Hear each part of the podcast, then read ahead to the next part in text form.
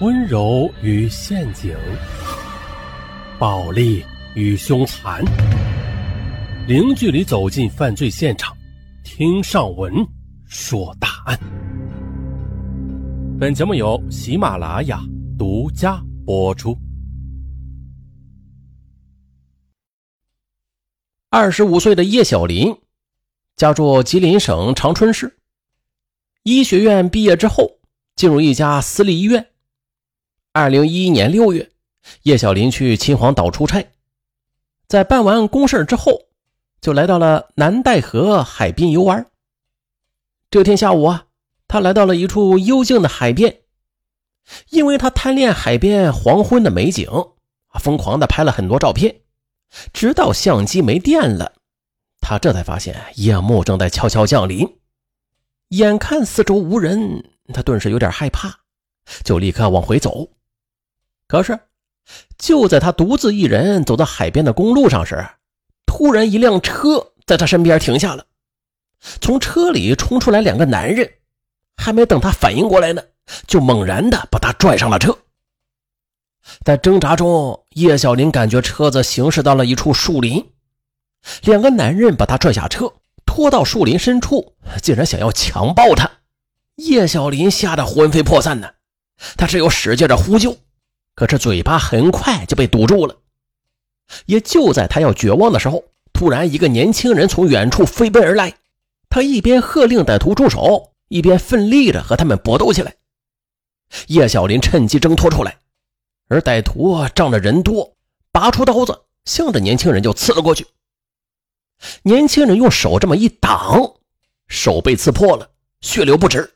呃，那给你手机，你报警。叶小林远远的捡起手机，边跑边拨打了幺幺零。正在打斗的两个流氓见此也是胆怯了，赶紧停止了打斗，跑回车上，仓皇的逃跑了。叶小林见此，也是立刻的跑到了年轻人身边。他看着他那流血的手，也是吓坏了，要打幺二零。哎，算了，别打了，反正坏人都已经跑了，我还有事呢，你也走吧。年轻人制止了他打电话的手，然后一转身就要走。哎，你等会儿。叶小林则不顾一切的追赶上他，要求他一定去诊所包扎。在他的坚持之下，年轻人只好跟着他到一家小诊所里进行了简单的包扎。在诊所里，叶小林问他家在哪里呀，做什么工作？可是他却摇摇头，什么也不说。叶小林深情的端详着自己的救命恩人，想把他的一切都印在自己的脑海里。可是不成想。叶小林在医生为他包扎伤口时去了趟卫生间，但是出来的时候，救他的年轻人却消失不见了。哎，叶小林赶紧追出去，可是人早就没了踪影。回到家之后啊，叶小林上了几天班，可是他却怎么也无法集中精力去工作。恩人的伤怎么样了？这个在自己生命中危难时刻敢于挺身相救的人，是自己终身难忘的救星，一定要去找到他。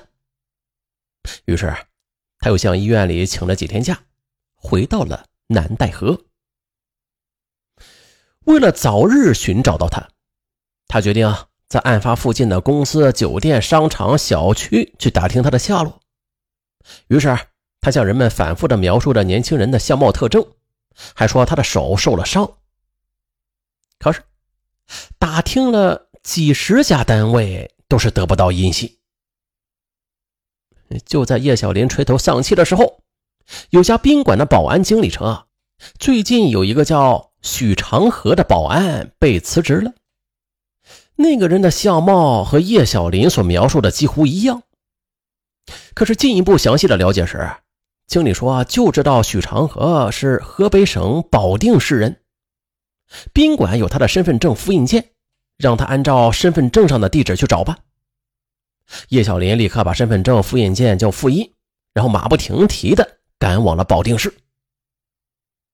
叶小林来到保定，先是按照身份证上的地址去找，哎，他却发现身份证上的地址居然是假的。他又到公安局里去查询，这么一查，身份证上的照片居然意外的与一张通缉令上的照片几近重合，而那个被通缉的人叫林康。没错，照片上可以清晰的看到那个逃犯的左眉心上有一个大黑痣，此人就是救自己的许长河。警察告诉他，林康在三年前的一次酒后为朋友打架意气用事，将对方给捅死了。案发后一直在逃，警方四处寻找都没有下落。得知这一消息之后，叶小林大吃一惊。而当警方听说林康救人的事之后，也是很感慨。他们说，林康从小就没有了父亲，母亲也在他案发之前一年因病而亡。而其实林康他本来就是一个很懂事、孝顺的孩子，街坊邻居啊都很喜欢他。也就是因为太讲义气了，最终却犯了罪。警察见叶小林提供了新的线索。便立刻的仔细询问了林康出现的地点、时间，并且做了记录。叶小林这才明白过来，林康为什么会突然消失了。原来他是有案在身呢。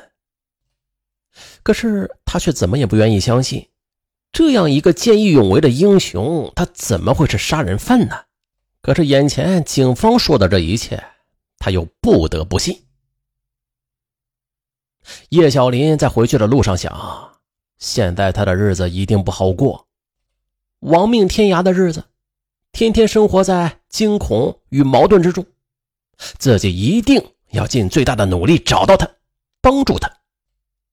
在这种境遇之下，也许劝他去自首，那是最佳的选择。可是，怎么才能够找到他呀？他现在手中是一点线索都没有啊！他又想到了南戴河他打工的宾馆。对了，他在那里打工四个多月呢，也许会有不错的同事。那如果再深入打听一下，可能会发现一些蛛丝马迹也说不定。于是叶小林就来到了林康以前所在的宾馆，一个个的去询问曾经和他一起共过事的人。他诚恳的对他们说出了自己被救的情况。请他们务必帮自己找到救命恩人。他的真诚终于有了收获。那是平日一个和许长河关系最好的小伙子阿亮告诉他一个情况，说自己五天前接到他打来的一个长途电话，称他刚刚找到了一份工作，一切都好。叶小林如获至宝，便立即按照阿亮手机的来电显示号码就打了过去。可对方却告知这是街上的公用电话，而电话所在位置是保定市高新区的一个工业区内。叶小林高兴极了，本想立刻回到保定，可是这么一想，因为自己没有更多的线索，这次的寻找也许是一个漫长的过程，得打持久战，需要有所准备，而自己的假期已经到期了。又需要向医院再次请假，于是他首先是回到了吉林老家，先向家人和男朋友说明了自己的打算。可没想到啊，家里人和男友都反对他。二零一二年五月十二日，叶小林他独自一人收拾好了衣物，又带上自己工作以来攒下的两万多块钱，偷偷的直奔保定。他做好了打持久战的准备。给父母留下了一张字条：“爸妈，女儿不孝，我走了，请原谅。”还给男友写了一封分手信。来到保定之后，叶小林干脆在高新区就租了一间房子住了下来，然后每天都是举着硬纸壳儿，上边有许长河的放大照片，在路口、商场门口等人多的地方去公示。每天他都要举着牌子去寻找，一连十多天，附近的居民都知道了他的事儿。二零一二年九月五日，就有人看到了许长河出现在某建筑工地上，立刻打电话让叶小林过来。